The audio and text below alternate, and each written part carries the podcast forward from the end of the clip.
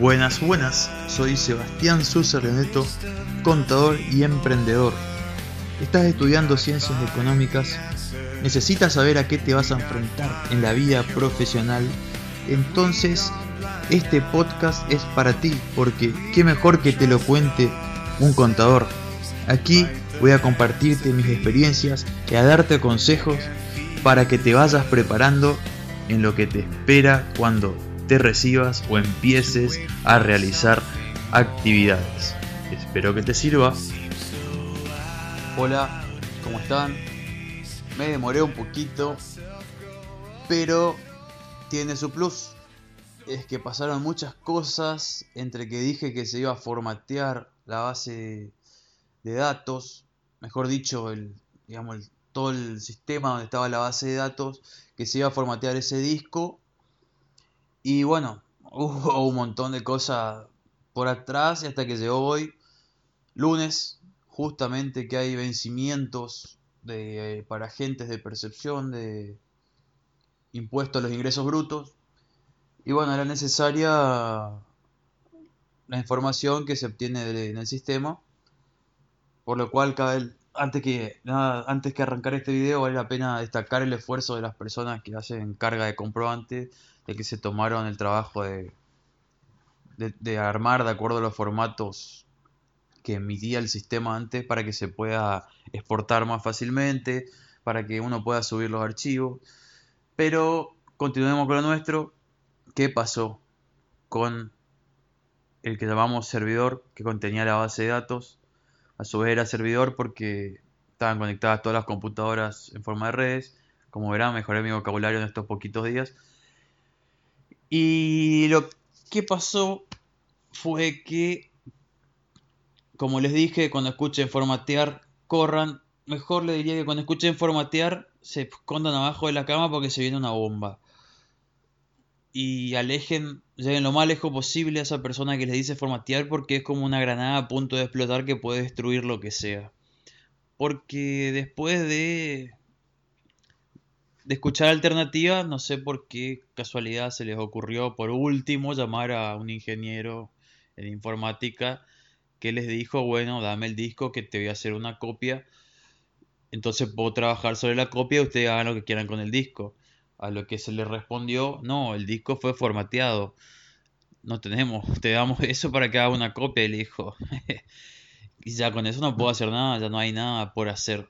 Entonces, definitivamente se sienta mi postura y tenía razón con respecto a que no hay que formatear.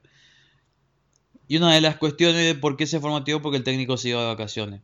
Entonces, la ola más fácil es formateo, arranquen de cero, chao. No, no es así. No es así. Creo yo que no, no es. Es como que si yo fuera contador y viene el fisco y me dice tenés que pagar esto, yo voy y le digo, bueno, está bien, lo pago. No, yo como contador de un cliente, voy a ver si es lo correcto y qué hay que hacer. En este caso se pudo recuperar la contabilidad, tengo suerte, la auditoría la puedo seguir haciendo desde un sistema que es mucho más fácil a lo que les dije que iba a ser en un Excel. Y bueno, lo que sí, para posteriores auditorías a partir de la fecha se perdió toda la carga de compras y ventas para atrás. O sea, Hoy estamos en febrero de 2020, para atrás no existe nada. Salvo lo que es contabilidad, que son asientos contables. O sea que si yo quiero controlar comprobantes o asientos contables no mayorizados, que no hayan sido pasados formalmente la contabilidad, no puedo hacer una auditoría porque se borró todo. Solo lo que estaba prácticamente ya terminado quedó. Así que, como le dije, prácticamente años y años de de registraciones de libros IVA, ventas, IVA, compras. Para los que no sepan es donde se registran las compras y ventas, de acuerdo a, lo que, a los requerimientos que hay. También eh, muchas otras funcionalidades que venían cargando varios periodos de información se borraron. Así que bueno, no hay mucho de aprendizaje en este episodio, más bien de comunicarles cómo terminaba toda esta historia porque prometían hacer eso.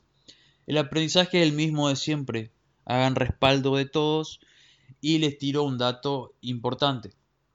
de acuerdo con lo que dijo el ingeniero en informática, los virus son es más difícil que se propaguen en el sistema operativo Linux, por lo que las si no entiendo no entiendo muy bien cómo lo hizo, pero hizo una copia espejo en un a través de un sistema operativo Linux. Entonces, él puede aislar mejor cada uno de los componentes y ver que no quedó infectado y evitar que se siga infectando y bueno.